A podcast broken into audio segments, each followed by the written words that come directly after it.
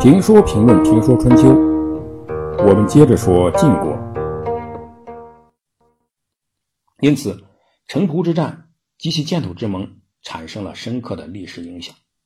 它说明周天子已经承认自身的无能，越来越依赖霸主，而霸主政治越兴，王权越衰落，周天子越来越被边缘化。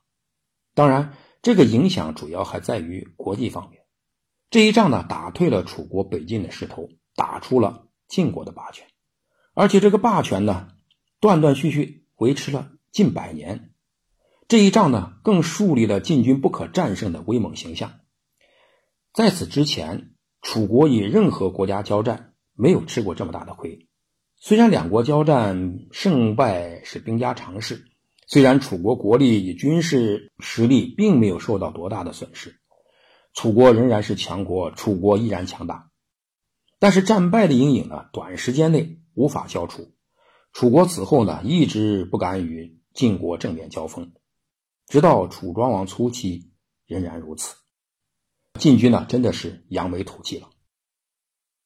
他冰火两重天，是吧？晋军扬眉吐气，有人却垂头丧气。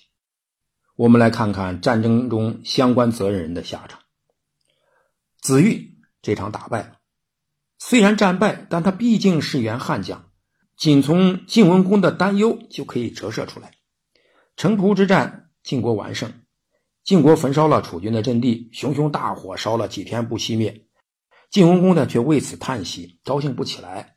啊，左右大臣说：“战胜了楚国，你还发什么愁呢？为什么？”晋文公说：“我听说打了胜仗还能心情安定的，只有圣人。”因此呢，我恐惧。况且呢，子玉还在，我怎么可以高兴起来呢？实际上呢，晋文公真正高兴不起来的，真正担心的，可能还是这个子玉。但是他的担心是多余的，因为子玉呢，很快就被逼自杀了。当初子玉自己制作了一个镶玉的马冠、马鞅。作战之前呢，他梦见黄河河神对他说：“送给我。”我赐给你孟竹的水草地，子玉没有送去。啊，大辛和子西让一个叫荣皇的人去劝谏，说死而有利于国家，尚且可以去做，何况是美玉呢？和国家比起来呢，这些东西不过是粪土罢了。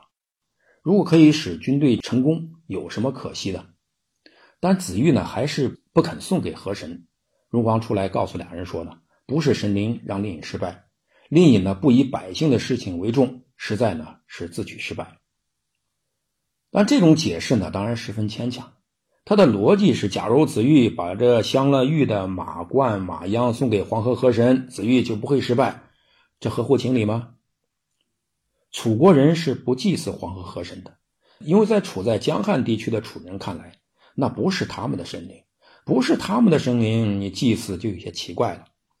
这是楚人曾经的态度，但是城濮之战，成子玉失败了，失败了，怎么解释都是有理由的。